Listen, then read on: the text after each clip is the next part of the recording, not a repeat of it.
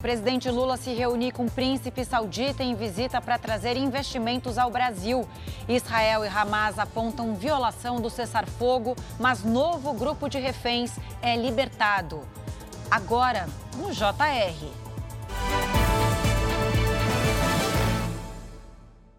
Oferecimento: Bradesco. Empréstimo na hora em três cliques é fácil. O grupo terrorista Hamas libertou hoje mais reféns. 12 reféns, sendo 10 israelenses e dois estrangeiros, foram entregues à Cruz Vermelha e já estão no Egito. 30 pessoas detidas por Israel também foram libertadas. São 15 mulheres e 15 homens. Esta é a quinta troca de reféns e prisioneiros entre Israel e Hamas.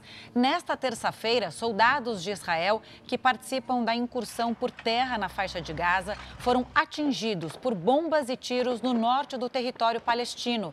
O ataque ocorre durante o período de trégua nos ataques, tanto por parte de Israel quanto por parte do Hamas. Apesar disso, segundo a rede de televisão Al Jazeera, o Hamas tem intenção de prorrogar essa trégua com Israel.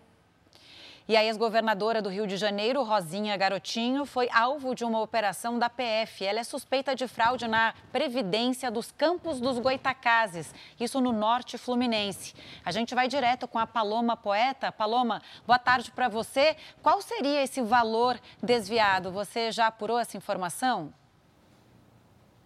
Sim, Camila, quase 400 milhões de reais. Boa tarde a você e a todos que nos acompanham. A investigação apura um rombo de 383 milhões de reais, para ser exata, e bem na época em que Rosinha Garotinho era prefeita de Campos dos Goitacazes. Foram cumpridos 18 mandados de busca e apreensão, um deles na casa de Rosinha Garotinho, onde foram apreendidos computadores, portáteis e também documentos. A suspeita é de que, é que de 70% a 80% dos investimentos da Previcampos tenham sido desviados para fundos suspeitos no fim de 2016.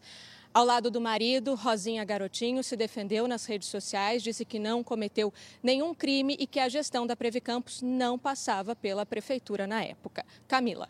Obrigada pelos detalhes, Paloma.